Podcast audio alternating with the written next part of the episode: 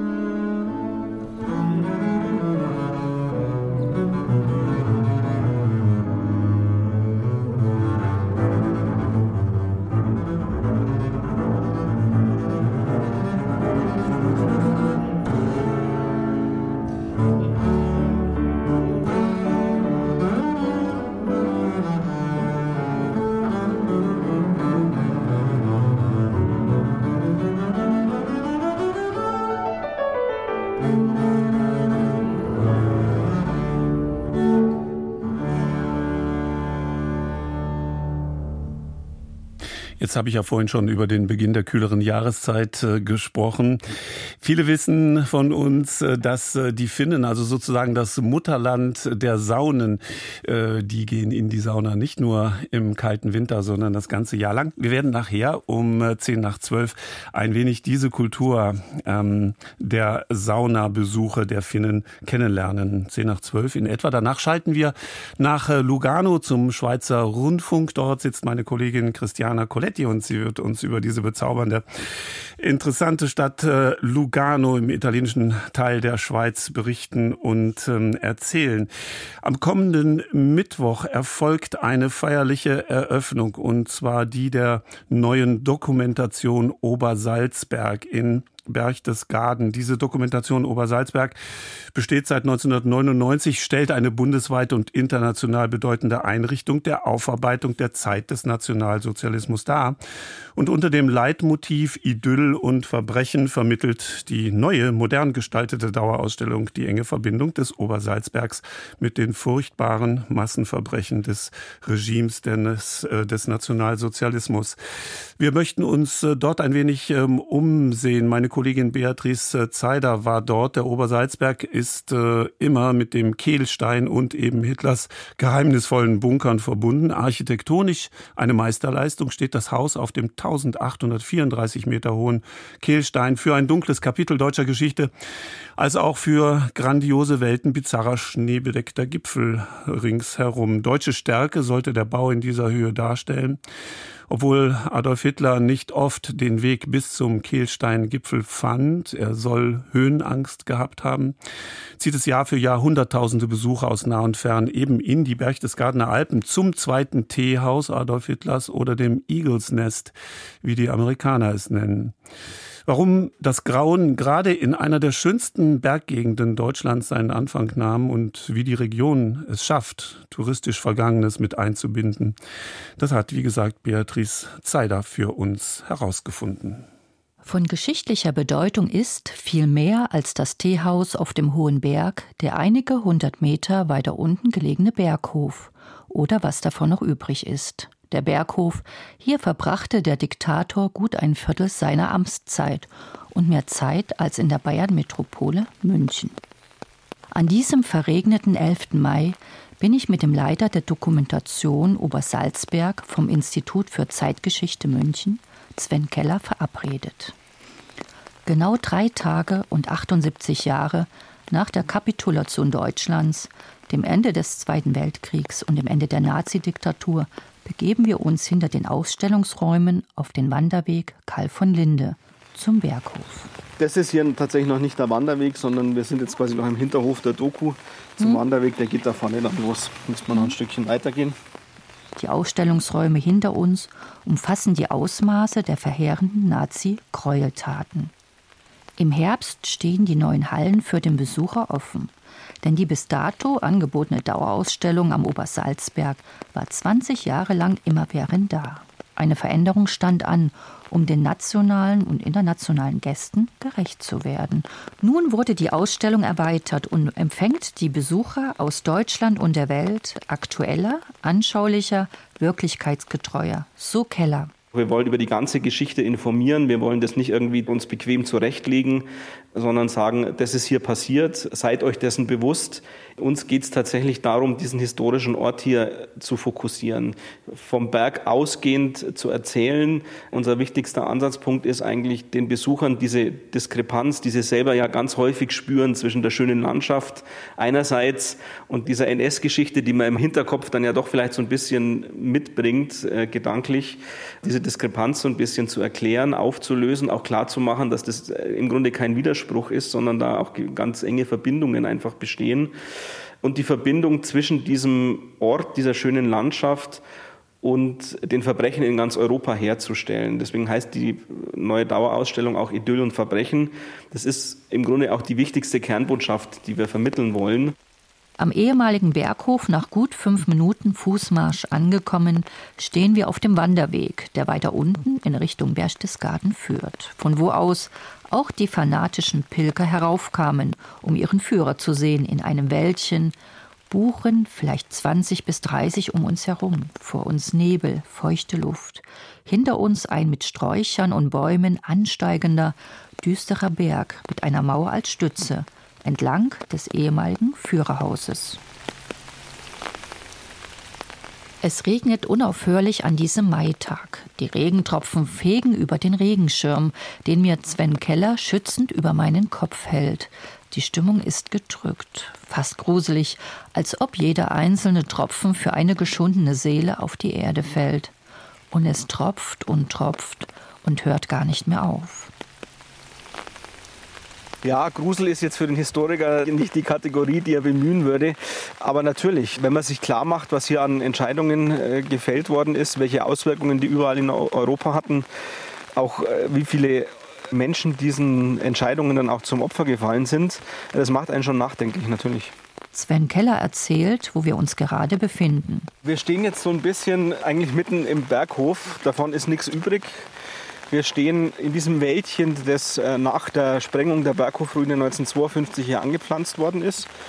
Der einzige bauliche Überrest, der wirklich noch deutlich zu erkennen ist, ist eine Stützmauer, die den relativ steilen Hang im Hintergrund gegen Nachrutschen absichert. Die ist zeitgenössisch, die stand also auch zu Zeiten des Berghofs in der NS-Zeit schon hier, äh, war aber nicht Teil des eigentlichen Berghofs, sondern also man kann das auf Fotos auch deutlich erkennen.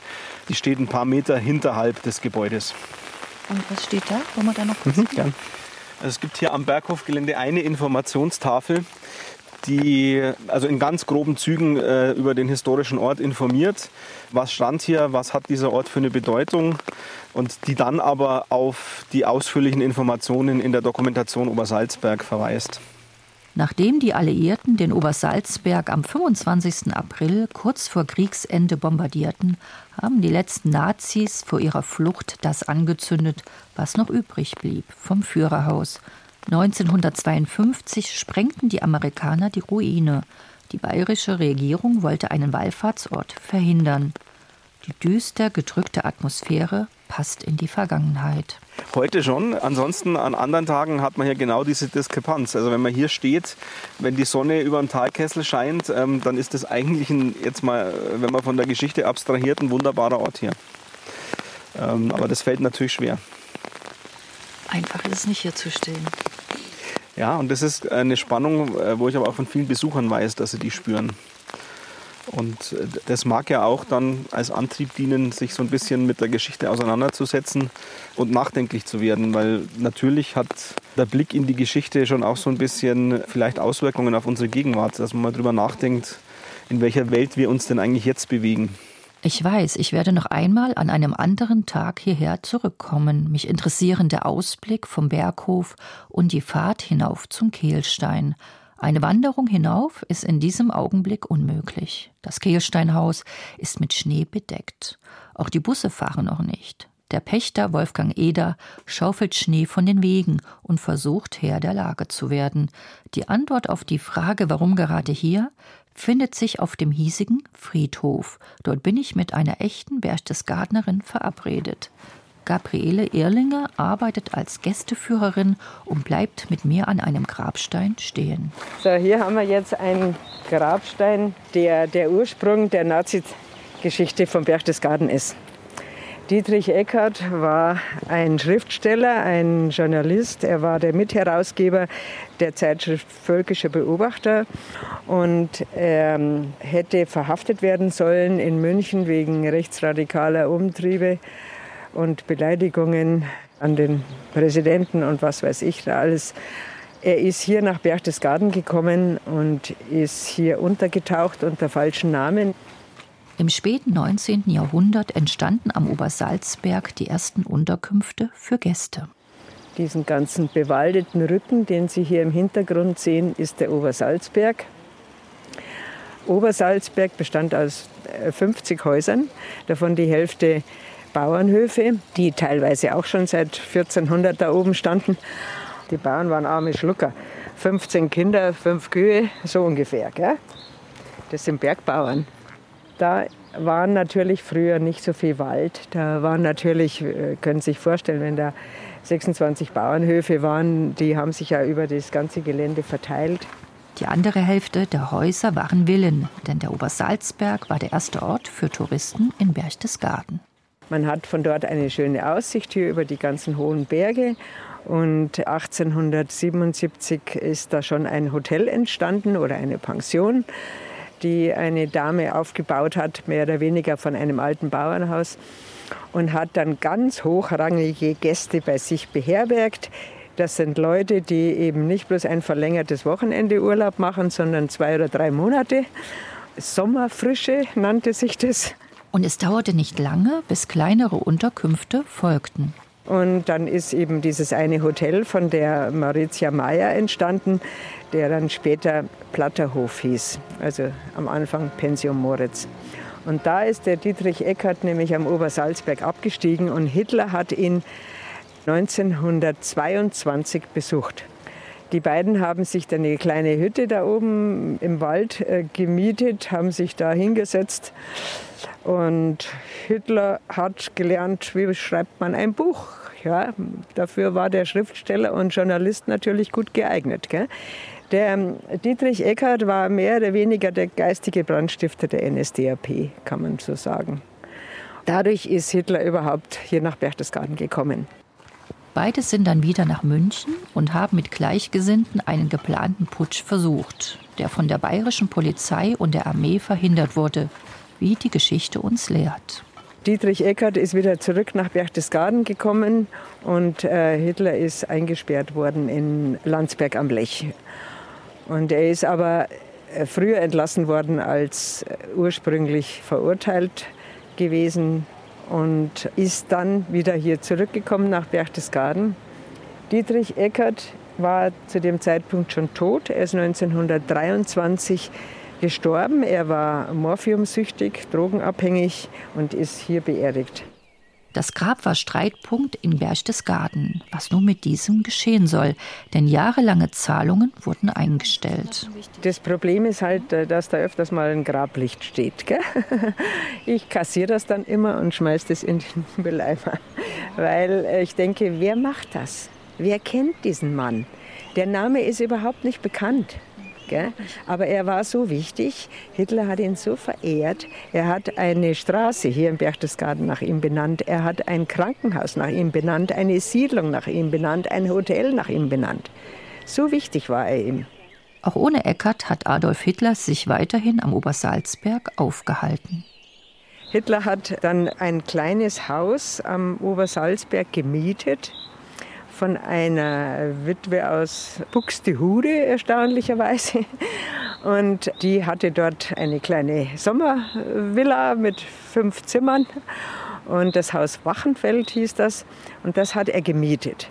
Hat dann, als er Kanzler wurde oder ein Jahr vorher, 1932, hat er ja dann die deutsche Staatsbürgerschaft endlich bekommen, nachdem er ja vorher österreichischer Staatenloser war. Und er hat dann dieses Haus gekauft.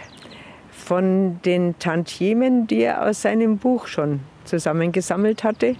Und 33 hat er dann das Kanzlergehalt bekommen und 34 dann noch das Präsidentengehalt, als der Hindenburg starb. Und man sollte vielleicht auch noch erwähnen, dass er nie Steuern bezahlt hat. Jedenfalls nicht in Deutschland. Und er war bestimmt Millionär.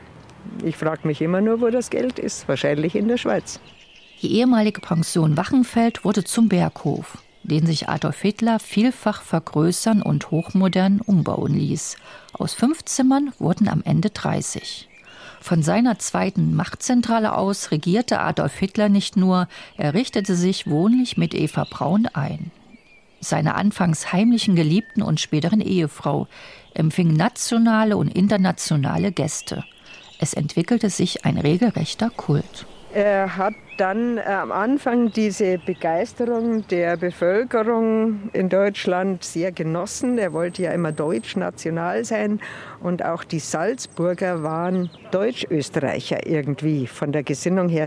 Die Österreicher haben ein großes Problem gehabt mit diesen habsburgischen Österreich-Ungarn weil das ja ein Völkerkonglomerat war mit unterschiedlichen Kulturen und Sprachen. Und die Leute, die eben so deutsch-national waren und noch das alte Rittertum und Wagner und sowas verehrt haben, wie Hitler eben auch, die wollten dieses Konglomerat von Mischwasch nicht haben.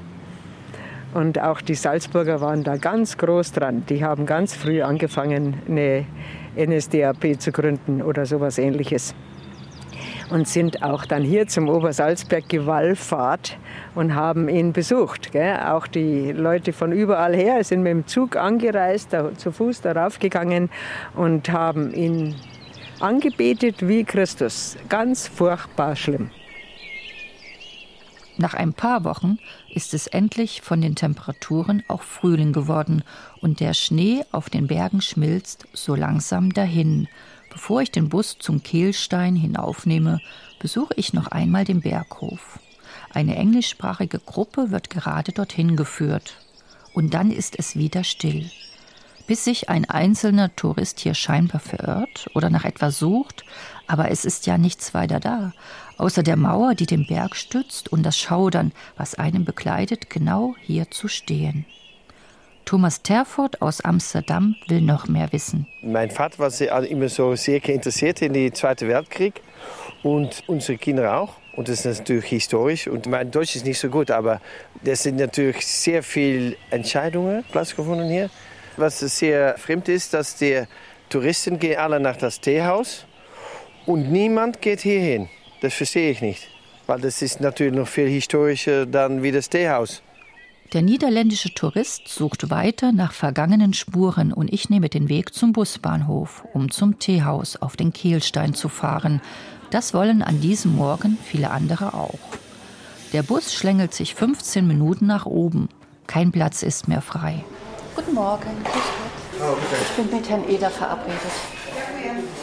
Oben angekommen, frühstückt gerade Wolfgang Eder mit seiner Ehefrau. 34 Jahre sind sie nun die Pächter vom Kehlsteinhaus, nachdem sie das Watzmannhaus verließen. Es hat eigentlich jede Jahreszeit ihren besonderen Reiz äh, am Kehlstein.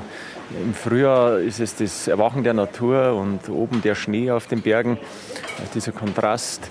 Und äh, im Sommer diese lauen äh, Abende dann sind was Besonderes. Und, und im Herbst, wenn dann die Wälder schon golden sind und die Luft so klar ist und man dann eine weite Fernsicht hat. Also es ist jede Jahreszeit eigentlich besonders. Entlang der Terrasse führt mich Wolfgang Eder durch das Kehlsteinhaus. Also das Kehlsteinhaus befindet sich noch im Originalzustand. Das ist die Scharitzstube oder das Scharitz-Kehlzimmer. Ist heute ein Durchgangszimmer zu dieser Sonnenterrasse. Früher war das das Damenzimmer. Es war also ein großer Tisch hier unten, äh, wo man Kaffee trinken hat können. Und man hat von hier aus also einen wunderbaren Blick nach Scharitzkehl. Das ist äh, die Alm hier unten, diese große Almfläche mit der Scharitzkehl am Alm auf der linken Seite. Daher auch der Name. Während der Bauphase waren hier unten Arbeiterlager und ein großes Maschinenhaus, wo man also Druckluft erzeugt hat. Und es gingen von unten hier Druckluftleitungen bis zum Kehlstein rauf. Zeitweise waren 6000 Arbeiter auch Zwangsarbeiter, davon ein Großteil aus der Tschechoslowakei, hier beschäftigt und haben Sommer wie Winter ihren Schweiß, auch nicht minder ihr Leben für die Wahnvorstellungen übergroßer Erhabenheit gelassen. Ab 1943 wurden Bunkeranlagen von über sechs Kilometer Länge in den Berg gebaut. Viele Besucher wollen den mächtigen dunkelvioletten Kamin sehen. Das ist also die, die Teehalle. Und auf der rechten Seite ist hier dieser große offene Kamin. Der Kamin ist aus Marmor, äh, italienischer Marmor. Es wird erzählt, dass es ein Geschenk von Mussolini ist. Früher war der Marmor äh, richtig viereckig. Diese fehlenden Stücke wurden also nach dem Krieg abgeschlagen als Souvenirs. Heute haben wir den abgesperrt und passen also auf den Kamin auf, dass da nichts weiteres heruntergebrochen wird. Auf der ehemaligen überdachten Sonnenterrasse stehen Bildtafeln für die Besucher. Es ist also eine kleine äh, ergänzende Bildausstellung äh, über die Geschichte und Baugeschichte äh, des Kehlsteinhauses in Deutsch und Englisch und die wird also von unseren Besuchern sehr gut äh, angenommen. Man hat also da die Möglichkeit, dass man sich also in kurzer Zeit eigentlich einen Überblick über die Geschehnisse am Kehlstein erarbeiten kann. Nadine ist mit ihrem Sohn aus Heilbronn gekommen. Es ist wichtig, um es äh, für die Nachwelt zu erhalten. Wir sind hier mit unserem Sohn, der wird jetzt zehn. Und ich finde es ganz wichtig, weil das ist ein wichtiger Teil unserer Geschichte. Und man sieht ja gerade auch in der aktuellen Situation, dass es tatsächlich doch noch zu sowas kommen kann. Idyll und Verbrechen, auch tiefes Nachdenken begleiten mich auf dem Weg in die Vergangenheit und Demut.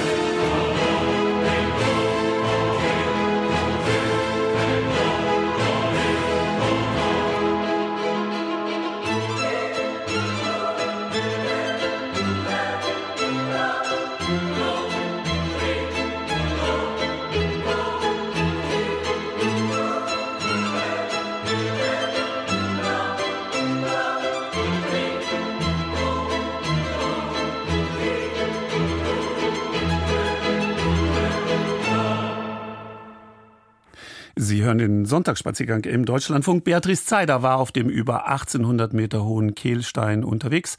Und wie bereits erwähnt, die feierliche Eröffnung der neuen Dokumentation Obersalzberg findet am Mittwoch statt mit einem Festakt.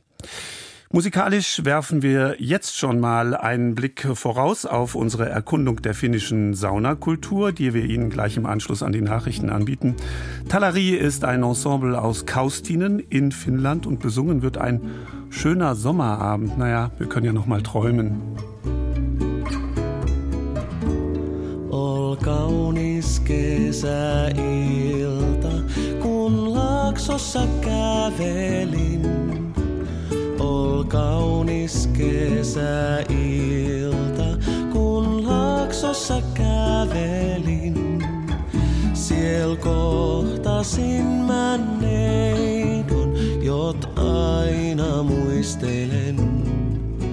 Siel kohtasin mä neidon, jot aina muistelen.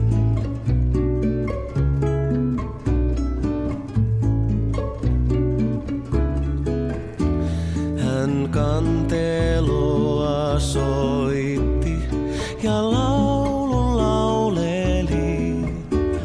Hän kanteloa soitti ja laulun lauleli. Se tunteeni voitti ja heltyi syömeni. Se tunteeni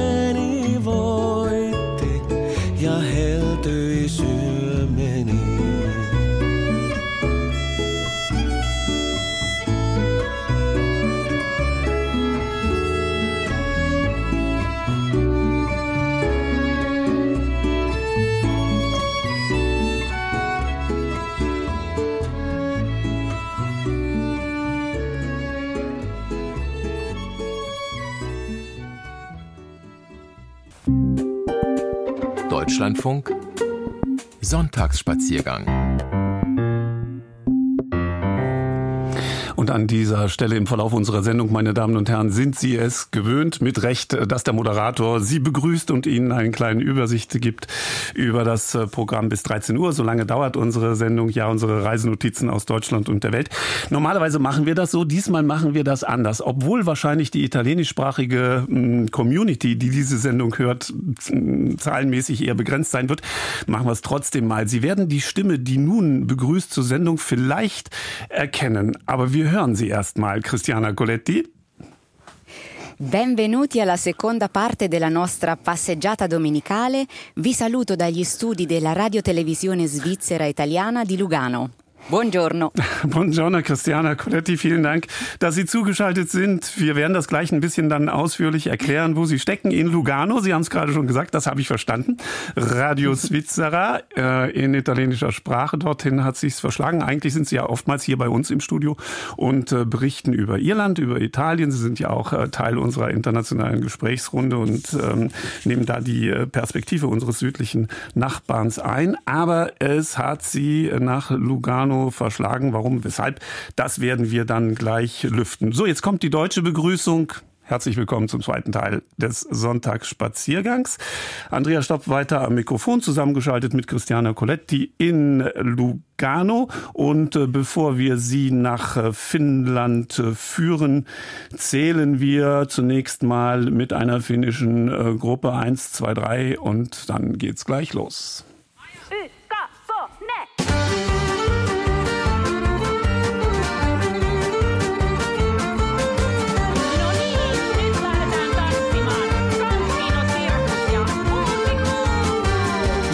Kullu se polkan tahti, jalkani pohjikot kodi. Jeevan neidisä tyttössä vahtivan kyllähän jeevasen jotkutti. Sillä ei meidän silloin kellot haita, kun me tanssimme laajassa laidan. Salivili hippuut, vuodet pöydät, tipput hiljalleen.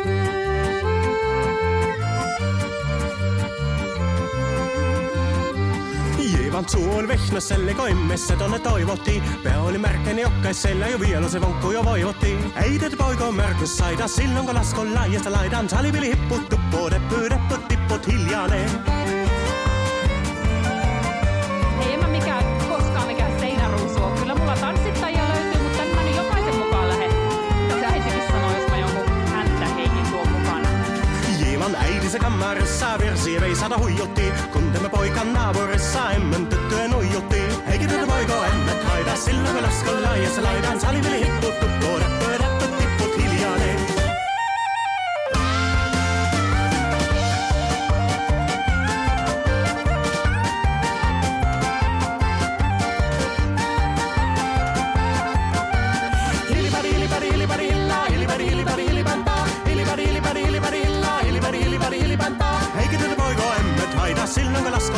alive. I'm telling you.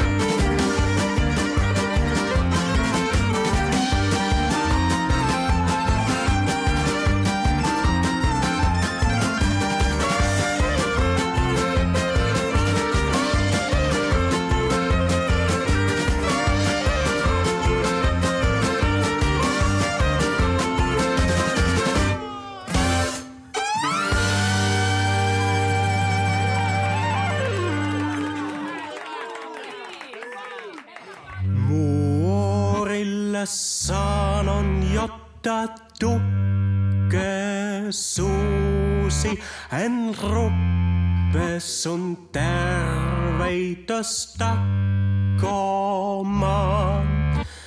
Tervenä pääset, er ku korjot luusi ja mätsittä murjus makkomaan. Heidättä poiko er hellys haita, kuakko ja uhka uhki laijasta laitan, salivili hipput tuppo, teppy, reppy, tippot hiljalleen. Sen minä sanon, jotta porra pitää, ei mua niin huon nielasta. Suot mä näitä vaikka lännestä itse luo, minä en luovu Jeevasta. Sillä ei tätä poikoo kainoi saida, silloin kun tanssii laijassa laidan. Salivili hippuu, tuppo, deppy, reppy,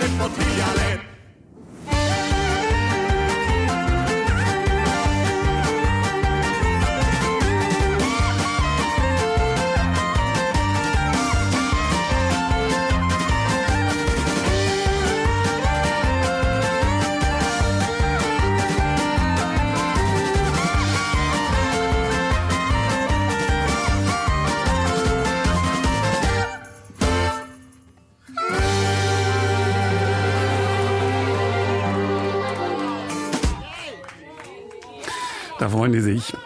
Ähm, Ich denke, Sie wussten das vielleicht gar nicht. Am Internationalen Tag der Sauna, äh, das ist heute der Internationale Tag der Sauna. Also ich wusste es jedenfalls nicht. Aus diesem Anlass lassen wir den äh, Blick zum nördlichen Ostrand Europas schweifen, nach Finnland. Berthold Brecht sagte über die Finnen, sie seien das einzige Volk der Welt, das gleich in zwei Sprachen schweigen würde. Auf Finnisch nämlich und auf Schwedisch, das im Land aus historischen Gründen ebenfalls äh, verbreitet ist. Also die Finnen können in zwei Sprachen schweigen. Wir hier im Sonntagsspaziergang können heute in zwei Sprachen moderieren, Christiana. Ja, ich versuch's. Oggi, nella giornata internazionale della sauna, spostiamo il nostro sguardo verso la Finlandia. Bertolt Brecht diceva dei finlandesi che sono l'unico popolo del mondo che può tacere in ben due lingue contemporaneamente, in finlandese e in svedese, lingua molto diffusa in Finlandia per motivi storici. Und egal in welcher Sprache wir Ihnen das hier kredenzen, da ist was dran. Das finden jedenfalls unsere Reporter Vanja und Alexander Budde. Kühl und distanziert wirken die Finnen ja zunächst. Sie reden nicht viel, sie halten Abstand, vertrauen sich nicht gern Menschen an, die sie nicht kennen. Aber es ist falsch zu glauben, die Bewohner von Suomi, wie das Land auf Finnisch heißt, seien in ihrem Inneren darum auch kalt wie ein lappländischer See im Januar. Es gibt einen Weg, das wahre Wesen der Finnen kennenzulernen. Der Gang in eine öffentliche Sauna. Dort im kochheißen Dampf. Da tauen die Finnen auf. Ist sie mehr als ein Klischee, die finnische Sauna, von denen es mindestens drei Millionen in diesem Land mit 5,5 Millionen Einwohnern geben soll. Vanja und Alexander Budde, Geschwister und Kollegen, sind ins Land der endlosen Wälder und 187.000 Seen gereist, um das herauszufinden. Hören Sie das Ergebnis Ihrer heißen Recherche. Moi! Hei, täällä on lämmin. In einer uralten Sauna in Mittelfinnland am Ufer des Pajana-Sees drängt sich ein halbes Dutzend schwitzender Finnen. Die Sauna ist winzig, ohne Strom und elektrisches Licht. Im Dämmerlicht ist erst einmal kaum zu sehen, wo noch ein freier Platz ist. Kaltes Wasser trifft auf die von einem Holzfeuer stundenlang erhitzten Steine. Dampf wallt zischend auf und vernebelt die Sicht noch weiter. Dieser Dampf ist der Löylü, der heiße Atem der Sauna. Die Männer und Frauen auf den rohen Holzbänken tragen Badekleidung. In Finnland sauniert man nach Geschlechtern getrennt. Nur im Familien- oder engsten Freundeskreis splitternackt.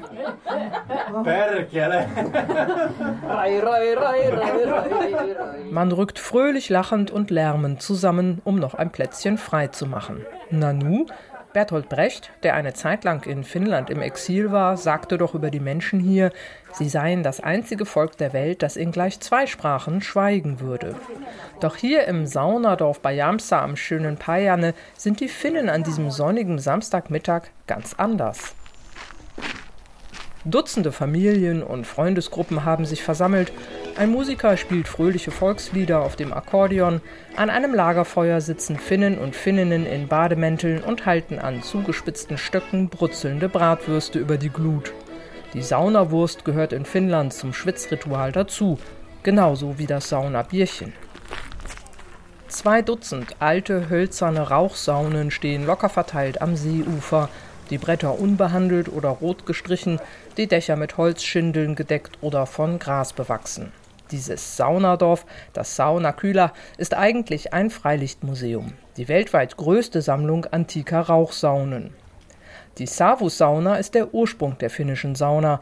Schon vor 2000 Jahren wurden Erdhütten aufgeschichtet, später Holzhütten zusammengezimmert. Darin zündete man auf Steinbrocken ein Feuer an, das die Steine zum Glühen brachte. Man wärmte sich im heißen Rauch, der durch ein Loch in der Decke abzog.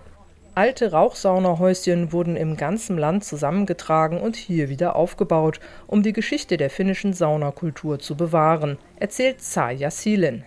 Die Kunsthistorikerin ist Vorsitzende des gemeinnützigen Vereins Finnische Saunakultur, der das Saunakühler betreibt. Jeden Samstag erwacht das Museum zum Leben.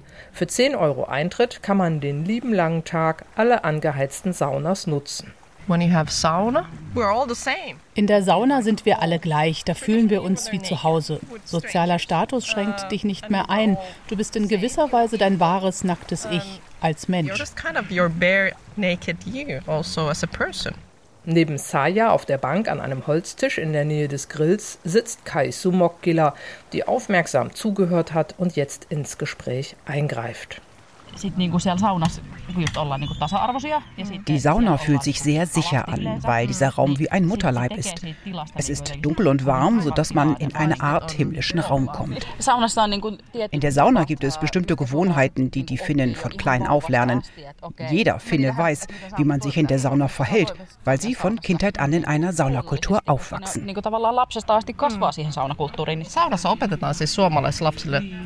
Die Sauna lehrt die finnischen Kinder Manieren und Moral.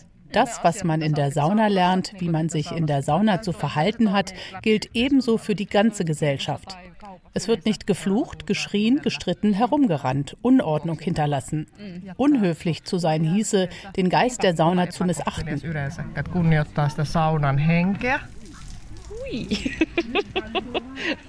Die Finnen haben die Sauna nicht erfunden. Viele indigene Völker kennen auch rituelle Schwitzhütten oder Zelte. Aber die Finnen sind heute die Nation, der das Saunieren am wichtigsten ist.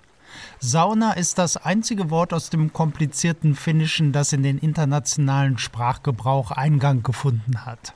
Finnland hat fünfeinhalb Millionen Einwohner und es soll mindestens drei Millionen Saunen im Land geben. Und ihre Bedeutung geht über Wärme im Winter weit hinaus, erklärt Saja Silen. Die Sauna gibt es schon seit den alten Zeiten. Schon damals gab es wohl viele Einweihungen in die Sauna oder Initiationsriten, wie die Sauna vorbereitet und angeheizt werden soll.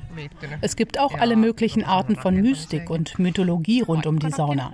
Das ist tief in unserer kulturellen Überlieferung verwurzelt. Studien haben längst bewiesen, dass regelmäßiges Saunieren die Gesundheit fördert und die Psyche entspannt. Aber für Finnen gehört noch mehr dazu, berichtet Saja Silen. Von alters her glaubten sie, dass gute Mächte in der Sauna wirken, Saunageister, die keinen Streit mögen. Saja hat jüngst als Kuratorin eine Ausstellung zur finnischen Saunatradition im nahen Jyväskylä konzipiert. Sie ist dort unter dem Dach des Alvar Aalto Museums zu sehen, das dem Werk des berühmten Architekten und Designers gewidmet ist. Suojelee sekä sitä saunarakennusta, takaa hyvät löydyt, diese Schutzgeister sorgen dafür, dass das aus Holz gebaute Saunahäuschen nicht Feuer fängt. Sie schützen aber auch den ganzen Hof und die Familie. Dieser Glaube geht weit zurück bis in die heidnische Zeit. Es gab damals eine Art von naturverbundenem Pantheismus und auch einen tiefen Respekt vor den Ahnen der Väter. Bis in die 1950er Jahre wurden die meisten Babys im damaligen Agrarland Finnland in einer Sauna geboren. War sie doch der wärmste und sauberste Ort eines Hofes. Mit Eimern und Bottichen diente sie als Badezimmer. In der Sauna wurden auch Verstorbene gewaschen und aufgebahrt. Das Leben begann und endete in der Sauna. Bis heute gibt es in Finnland kein Haus ohne Sauna. In Mehrfamilienhäusern und modernen Apartmentblöcken in den Großstädten finden die Mieter Gemeinschaftssaunen im Keller. Es gibt Saunen in Firmen und im Parlament, wo parteiübergreifend geschwitzt wird. Und kein Schiff unter finnischer Flagge fährt ohne Sauna. In Lappenranta, knapp 300 Kilometer südöstlich des Saunadorfes, verlässt die MS Camilla den Hafen und fährt Touristen hinaus auf den riesigen, in der Sonne glitzernden Saimaa-See. Es ist einer der größten Seen Europas, eine Seenplatte, durchbrochen von Inseln und Inselchen, verbunden über unzählige natürliche Kanäle. Malkia Camilla.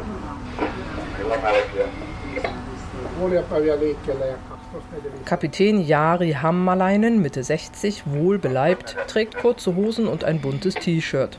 Sein gebügeltes weißes Uniformhemd mit den goldenen Schulterklappen hängt ungenutzt an einem Haken hinter ihm. Der Kapitän fährt seit Jahrzehnten zur See, vor dem Ukraine-Krieg auch durch den Saimaa-Kanal ins nahe St. Petersburg. Doch seit dem russischen Einmarsch in die Ukraine hat Finnland seine 1400 Kilometer lange Grenze zu Russland geschlossen. Kapitän Jari Hammalainen geht bald in Rente. Er freue sich darauf, mehr Zeit zum Angeln zu haben, sagt er. Wie Millionen seiner Landsleute auch hat Jari ein Möcki. Seins steht auf einer Insel im Saimaa, ein Sommerhaus, aus Holz gebaut, mit Anlegesteg für das Angelboot und natürlich einer kleinen Sauna mit Holz geheizt und unverzichtbar. Ich gehe dort jeden Tag in die Sauna. Ich heize immer die Sauna ein und gehe jeden Abend in die Sauna. Ich entspanne mich in der Sauna, lege mich dann auf die Terrasse, lege die Füße hoch und mache eine Viertelstunde ein Nickerchen. Dann nehme ich ein Bier raus und genieße ein Bier. Ja, so ist das. Es ist sehr stressabbauend und geistig erfrischend. Und ich kann sagen, wenn ich zum Beispiel eine Reise nach Spanien mache, eine Woche dort bin und dann wieder nach Hause komme, dann muss ich als erstes in die Sauna gehen. Die Sauna ist das Wichtigste. Sauna ensimmäiseksi. Pitää päästä saunaan. In 5,2 Kilometer links abbiegen. Zweieinhalb Stunden Autofahrt nach Norden. Über schmale Landsträßchen geht es Hügel auf und Hügel ab durch endlose Nadelwälder, über Brücken und Dämme durch das idyllische Seengebiet nach Joensuu. Die Stadt in Karelien an der Grenze zu Russland war das Tor karelischer Unternehmen zu den Märkten im Osten. Vor dem Ukraine-Krieg. Auf einem sehr gepflegten Vereinsgelände am Stadtrand trägt ein grauhaariger Mann mit Brille ein schwarzes Gurtband um den Hals. Daran hängt ein schlanker Generalschlüssel. Joo, eli olen Pasi Mikkonen ja 54-vuotias Ich bin Pasi Mikkonen und ich arbeite bei den Joensuu Eisbären. Ich bin 54 Jahre alt, komme aus Joensuu und mache hier in unserem Verein alles, von der Verwaltung bis zur Reinigung. Die Eisbären gibt es seit 30 Jahren. Ein paar Leute aus der Stadt hatten Interesse am Winterschwimmen und suchten eine Sauna am See. So fing das an.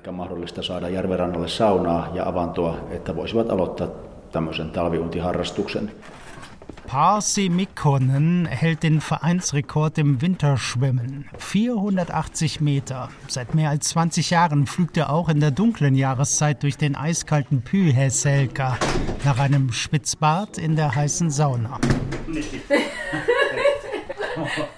Die Sauna der Eisbären hat es in sich. Das Bett der heißen Steine ist mehr als einen Meter lang. Das kalte Wasser wird nicht wie in Deutschland üblich mit zarten Suppenkellen auf die glühend heißen Steine geträufelt. Nein, die Saunakellen im ganzen Land haben eher die Ausmaße von Eimern an langen Stielen.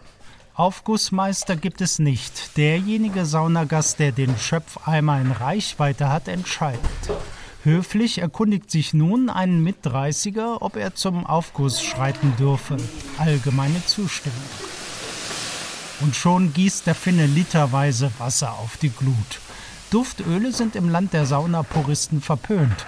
Auch gewedelt wird in Finnland nicht. Jokaisella on vähän ne omat taipumukset. Natürlich ist jeder Finne ein Aufgussexperte und jeder hat seine eigenen Vorlieben. Jeder der fünf Millionen Wasserwerfer weiß, wie man den Schlenker richtig ausführt. Aber der Rest der Finnen ist anderer Meinung. Was ist die richtige Menge Wasser für den Saunaofen? Wie entsteht der beste Löli? Wir diskutieren leidenschaftlich, natürlich mit Humor, ob es zu viel oder zu wenig ist. Die trockene Hitze rast die Wände entlang und springt die Badegäste an wie ein Tiger. Ein halbes Dutzend Männer und Frauen hat sich schon früh morgens hier eingefunden. Die Finnen saunieren gern auch vor der Arbeit. Alles seufzt und regelt sich wohlig. Nach dem Schwitzbad im See abkühlen. Das ist das Ideal der finnischen Sauna. Der Verein hat einen strengen Saunaknigge. Man soll sauber und möglichst nüchtern in der Sauna sitzen. Rücksichtnahme auf die anderen ist oberstes Gebot. Meillä on olemassa saunaetiketti. In der Sauna sind manchmal auch Menschen, deren Gesundheit die große Hitze nicht verträgt oder die sie einfach nicht mögen. Darum soll man vorher fragen, wenn man ein wenig mehr Wasser werfen will. Pasi Mikkonen sauniert nicht nur im Verein vor und nach dem Winterschwimmen, sondern auch daheim, wo er eine eigene Sauna hat. Und natürlich in seinem Möcki, seinem Sommerhaus am See. In meiner Hütte fängt es damit an, dass ich die Sauna heize, eine Axt nehme und Holz hacke, Brennholz hacke und es in den Ofen lege. Ein Schritt nach dem anderen, während wir darauf warten, dass die Sauna aufheizt. Und das dauert vielleicht 40 Minuten. Sie können auf der Saunaterrasse sitzen und auf den See blicken. Die Seele kommt bereits dort zur Ruhe.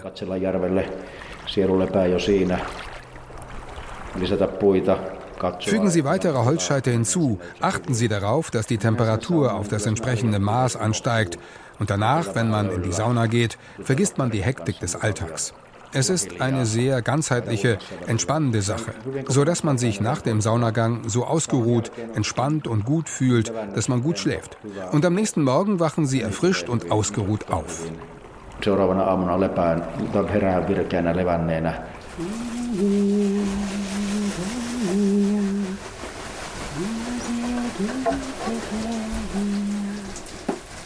Im Saunadorf bei Jamsa am Ufer des Paianne ist es unterdessen Abend geworden.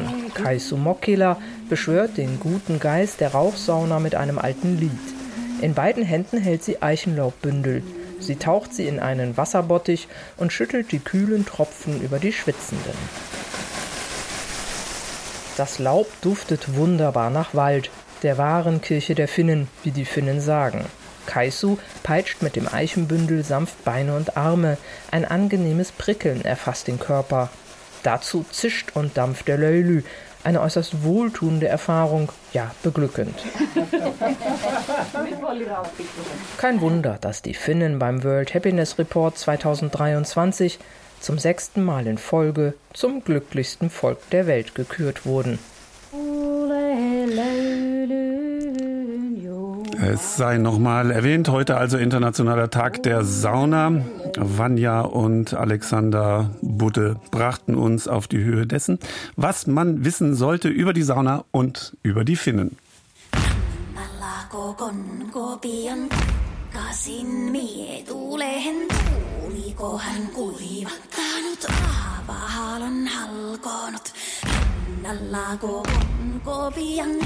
Casa con miedo lento, casa con miedo lento,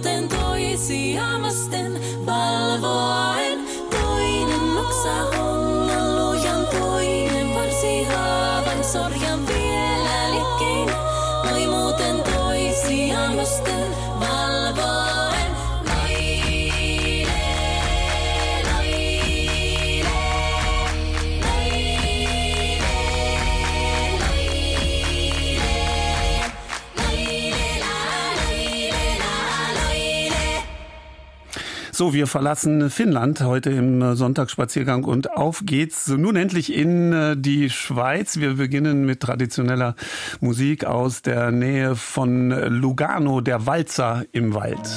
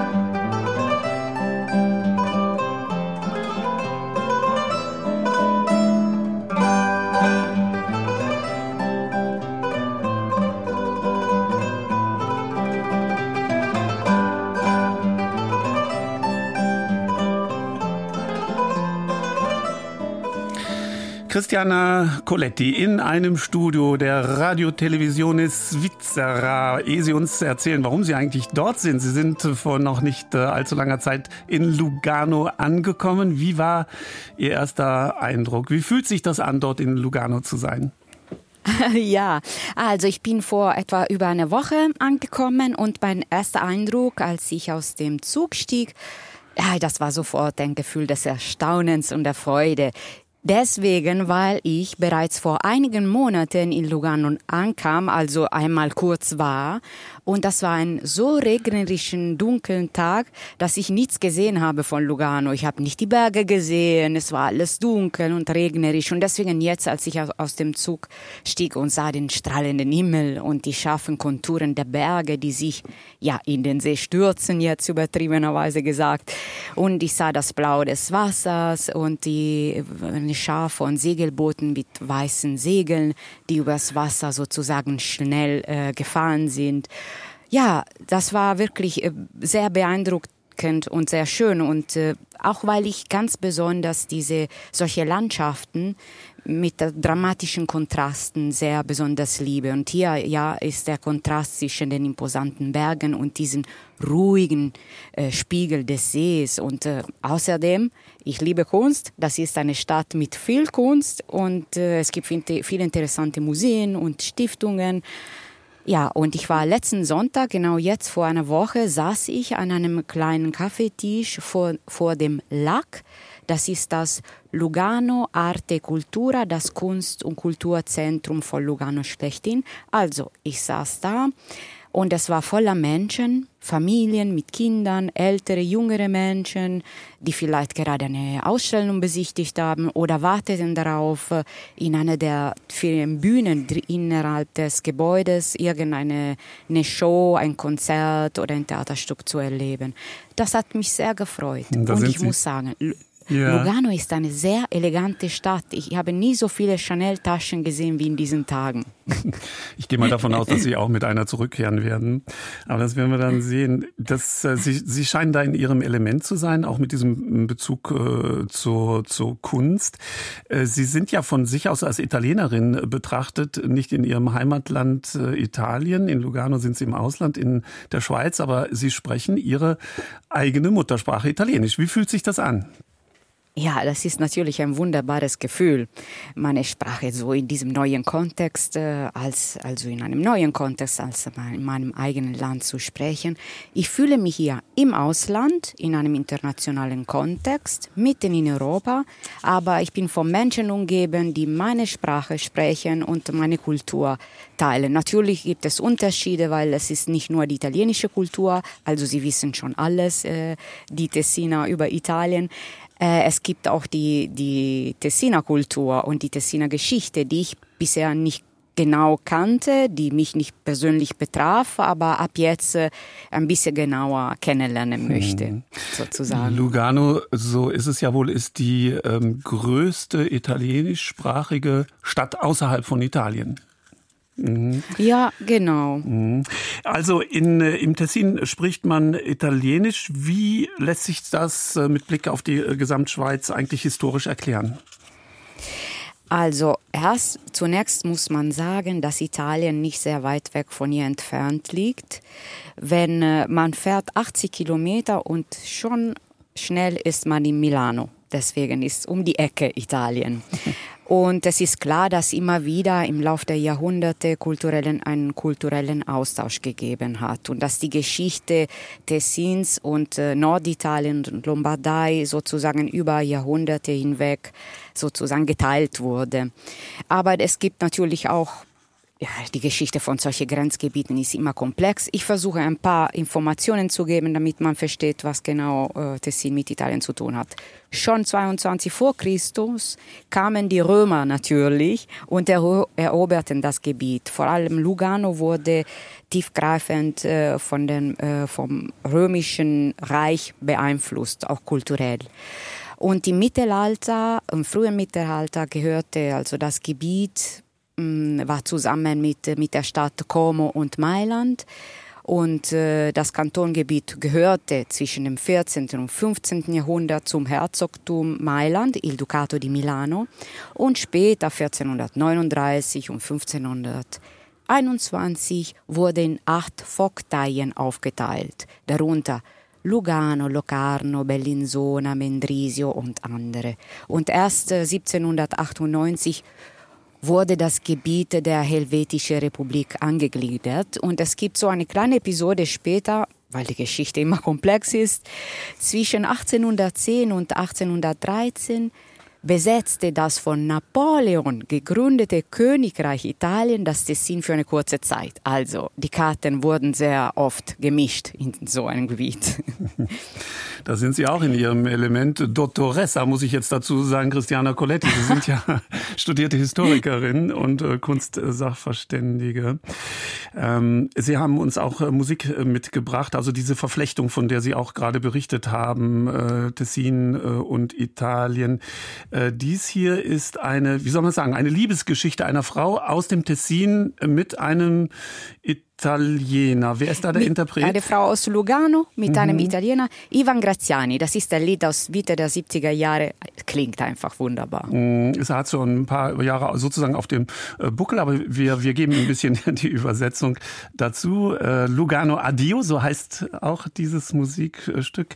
Und im Genau. Text heißt es Lugano Adio, sang sie, während sie meine Hand hielt. Sing mit mir, sagte sie zu mir. Und ich habe über einen Ort gesungen, den ich nie gesehen hatte. Sie hat mir von Grenzen erzählt, von Zöllnern und von Schmugglern. Und ich habe mich an ihren Geschichten erwärmt.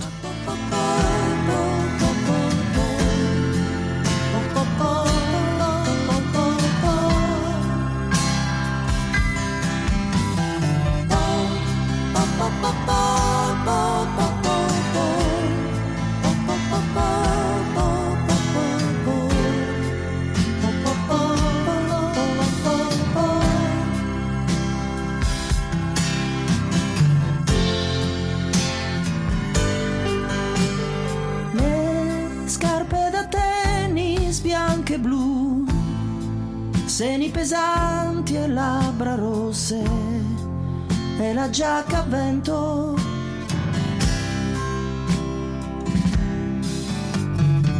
Oh, Marta, io ti ricordo così, il tuo sorriso, i tuoi capelli, fermi come il lago.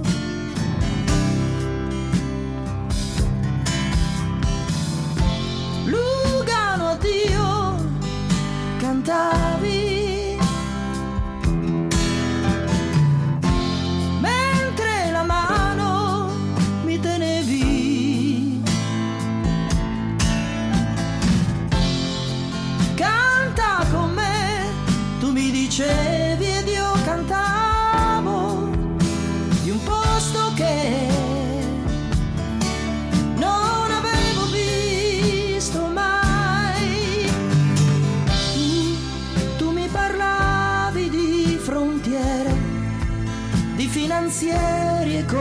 Bando, mi scaldavo i tuoi racconti.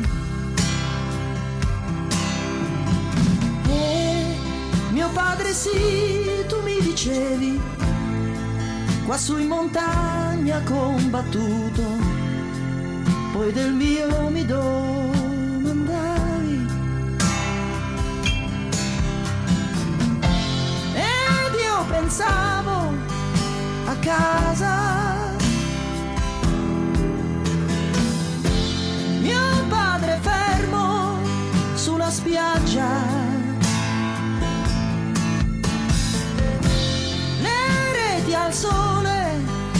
esquerete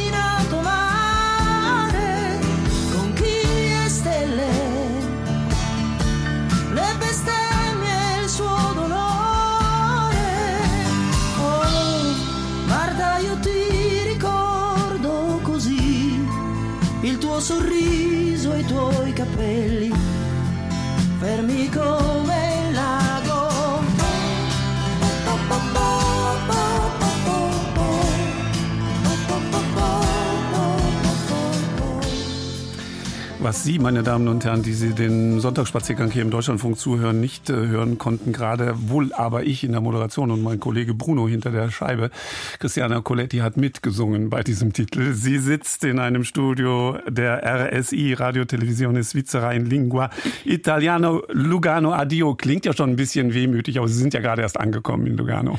Genau, und deswegen möchte ich überhaupt nicht Addio sagen. Das Gegenteil. Wir waren gerade ähm, stehen geblieben in unserem Gespräch äh, bei den äh, Sprachen. Das ist ja das Spannende im Nachbarland äh, Schweiz, die verschiedenen Sprachen dort. Gibt es eigentlich sprachliche Unterschiede zwischen dem Standard Italienischen und dem Italienisch, das man im Tessin spricht? Nein, es gibt keine großen Unterschiede. Wenn ich jemand, äh, jemanden hier in Lugano auf der Straße anspreche, kann ich nicht unterscheiden, ob es sich um jemanden handelt, der aus Mailand oder aus der Lombardei kommt oder um jemanden, der hier in der Schweiz geboren wurde. Es gibt natürlich Dialekte, aber die Dialekte klingen eben wie Dialekte aus der Lombardei. Und ich habe bisher niemanden begegnet, bin niemandem begegnet, der Dialekt im engsten Sinne des Wortes spricht, aber bestimmt in den Dörfern äh, findet man eher sozusagen Sprachräumen, wo die Sprache so ein bisschen sich ändert. Das ist bei mir noch nicht passiert. Es gibt selbstverständlich Wörter ab und an, die man in Italien nicht verwendet. Zum Beispiel das Wort für Handy ist in Italien cellulare und in der italienischen Schweiz gibt es dafür auch das Wort Natel. Was ist Natel? Ich habe mich gefragt, was ist das? Das Wort entstand 1975, als die Schweizer Post äh, beschloss, in der Schweiz ein Mobiltelefonnetz für Fahrzeuge einzuführen. Das nationale Autotelefonnetz. Daher kommt es, Natel. Das ist lustig. Das muss Ja. der Reisende wissen, sonst läuft er womöglich gegen, gegen Wände. Aber in Ihrer Umgebung und in Lugano sagen wahrscheinlich alle Cellulare. Ja, genau, so ist es. Also die Tessiner So sprechen, wenn ich es richtig verstehe, Italienisch ja als Muttersprache.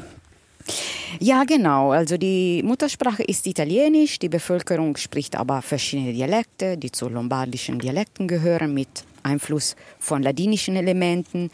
Und ein Unterschied wahrscheinlich zum Südtirol, und da, das wissen Sie besser als ich, Herr Stopp, die Tessiner sind der italienischen Sprache sehr zugetan und betrachten sie als unschätzbares Erbe. Also sie sind glücklich, dass sie Italienisch sprechen. Mhm. Also, und außerdem ist ja. Italienisch die dritte Amtssprache ja in der Schweiz. Das ist bekannt. Aber, aber ich meine, bei all dem, man fühlt sich schon als Schweizer. Ja, natürlich, aber man merkt trotzdem eine Nähe. Also ich habe Mhm. nicht das Gefühl, dass man so stolz oder distanziert sein möchte. Man möchte eigentlich das, was man gemeinsam hat, teilen, als äh, sozusagen sich unterscheiden. Mhm. Vielleicht freuen sie sich, weil man hier besser verdient. Ah, ja, könnte sein. Aber der, Als in Italien.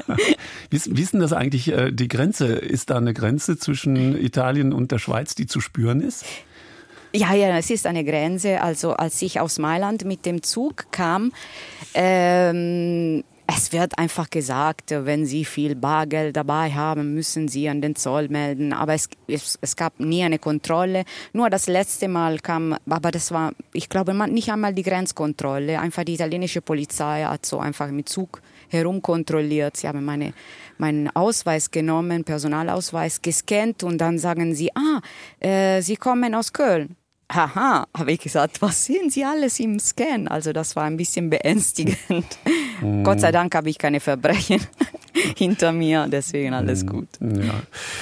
Jetzt mal zu, zu ähm, Schweizer Radio. Ich habe das ja mehrfach äh, schon äh, gesagt. RSI, ähm, wir grüßen die Kollegen dort, Radiotelevisione Svizzera di Lingua Italiana, so heißt das in Lugano. Genau. Sind Sie da in einem, äh, wie, wie, wie ist das? Erzählen Sie uns ein bisschen aus dem Studio, in dem Sie da sitzen. Ja, ich bin so in einem Studio ganz alleine mit einem Mischpult vor mir und die Techniker sind in einem Raum nicht weit entfernt und ich bin auf einem Hügel über Lugano. In, die Gegend heißt Comano, das ist aber sehr, sehr nah. Und äh, ja, die Sonne scheint draußen, aber in dieser Kabine sehe ich davon nichts. Aber ich fühle mich trotzdem mit der Welt verbunden, weil ich, weil ich mit Ihnen spreche und äh, mit den Hörerinnen und Hörern aus Deutschland. Und ich wollte noch einen Hinweis, ich habe es vergessen. Das wissen Sie schon alle, aber weil wir in der EU so verwöhnt sind mit unserem Handy überall hinfahren in, in der EU, hier, wenn man in die Schweiz ankommt, mu muss man sofort alles umschalten. Sonst Mhm, ja, ja. merkt man sofort, dass man nicht mehr in der EU ist. Und das ist, wir sind verwöhnt als äh, Mhm. Da merkt man's. EU-Mitglieder. Ja, ja, da merkt man's sagen. dann ja, beim man Ausflug in die das schnell, Schweiz. Ja. Mhm, mhm. Genau. Was machen die Aber auf RSI jeden dort? Fall- Hm? Ja, also die RSI ist die öffentlich-rechtliche Rundfunkanstalt im Tessin und das Programm der Fernseh- und Radiosender ist natürlich auf Italienisch und umfasst Nachrichten und Ereignisse, die das Tessin und die Schweiz, betre be- Schweiz betreffen, aber es geht natürlich auch darüber hinaus. Es ist wie ein nationaler regionaler Sender. Das heißt, äh, sie berichten natürlich auch, was in Deutschland passiert, in Italien, in der EU, in der Welt Mhm. und so weiter, selbstverständlich. Und äh, mit drei Radiosendern, zwei Fernsehsender wendet sich die RSI von Lugano aus an ein heterogenes Publikum. Und was Also müssen Sie machen? Hört, ja. Bitte. Und was müssen Sie also, dort machen? Es, es, Mhm. die, die Einwohner des Kantons Tessin, selbstverständlich, die italienischsprachigen äh, Graubündens aus Graubünden und dann die zahlreiche italienische, italienischsprachigen, Sprachigen, die in der Welt sind. Und es reicht, das, die Webseite rsi.ch aufzurufen und da kann man sehen, was man hören oder sehen will. Mhm. Mhm. Christiana Coletti, die Sie vor kurzer Zeit in Lugano angekommen sind und dort ein wenig äh, Fuß fassen im Moment. Was muss man vielleicht noch wissen, kurz zum Abschluss unseres Gespräches? Es ist, äh, in Lugano wird auch gern gefeiert. Ja, genau. Äh, Die Tradition ist ein äh, Herbstfest zu machen und das ist eine Tradition, die 90 Jahre alt ist, nicht so alt. Und das ist verbunden mit einem Weinlesefest und äh, ja, es wird Musik geben, Köstlichkeiten und Weine aus Tessin, die man in den Grottini, Grotto ist ja ein Lokale tipico, rustikales Lokal, probieren Mhm. kann. Mhm. Ich freue mich, ich habe es noch nie erlebt, das werde ich sozusagen nächstes Wochenende vom äh, 29. bis zum 1. Oktober. Mhm. Also wer das Glück September, hat, genau das, dem noch an diesen Veranstaltungen teilzunehmen, der ist sehr glücklich. Äh, Christiana Coletti, ähm, jetzt wo Sie in dieser ganz anderen Umgebung sind, in Lugano mit diesem mediterranen Flair, wenn Sie zurückschauen oder hinüberschauen, nach Norden schauen, nach Köln, ähm, vermissen Sie was? Absolut. Ich fühle mich in Köln zu Hause. Absolut. Ich komme bald wieder. Und dann sind Sie auch wieder bei uns äh, zu Gast mit Sicherheit. Aber vorher werden Sie uns das eine oder andere beim näheren Kennenlernen dann auch noch über äh, Tessin und über die Umgebung berichten. Wir danken vielmals auch den Kollegen von RSI, Radio Svizzera ähm, und äh, dem italienischen Service dort, für den Sie zurzeit ein wenig äh, tätig sind. Wir hören hier Siciliano ein wenig und dann geht es in die letzte Runde unserer heutigen Sonntagsspaziergang. Addio nach Lugano, Christiana Coletti. Ciao.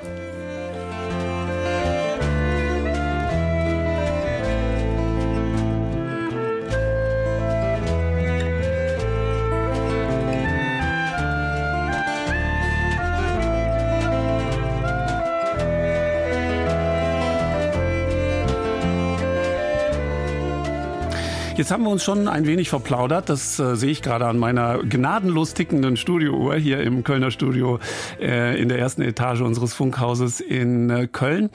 Äh, die nächste Ausgabe wird vorbereitet. Sie kommt, wie Sie es gewöhnt sind, am äh, kommenden äh, Sonntag. Ich freue mich, Ihnen dieses vorbereiten zu dürfen. Nachdem der Herbst ja begonnen hat, kommen nun zum Abschluss der heutigen Ausgabe noch ein wenig herbstliche Klänge. Ich hoffe, Sie haben ein wenig was gefunden in unserem Programm. Andrea Stopp grüßt aus Köln.